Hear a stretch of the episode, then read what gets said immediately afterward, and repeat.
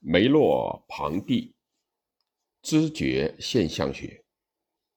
梅洛庞蒂继承和吸收胡塞尔的现象学还原方法和格式塔心理学的图和地的结构理论，以解决近代哲学陷入的各种各样的二者择一的状况，比如是经验论还是。唯理论的二者择一，它不像经验论那样把现象分解为要素来说明，也不像唯理论那样由主观来构成现象。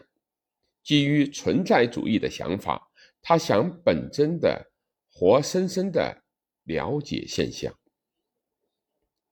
据他说啊，所谓现象学的还原，是为了使那。把我们和世界结合在一起的意向性的线出现，而把它放松的操作。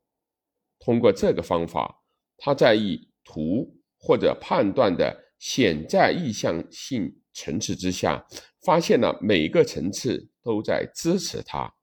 给他以生机运转的意向性层次。换句话说啊。就是发现了现在身体层次下面的潜在的身体层次，或者说发现了在人格性存在层次下面的前人格性的一般性存在层次。他还把这两个层次作为塔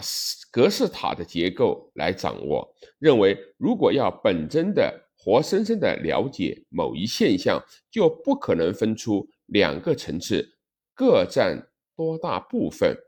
因此各种各样的现象都是两义的。比如，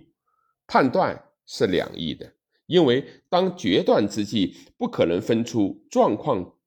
起多大作用和自由起多大作用，所以既不能决定论，也不是绝对选择。梅洛庞蒂的哲学以既非彼也非此的表现方式为特征，这是他面对事实之际所得到的无可奈何的结果。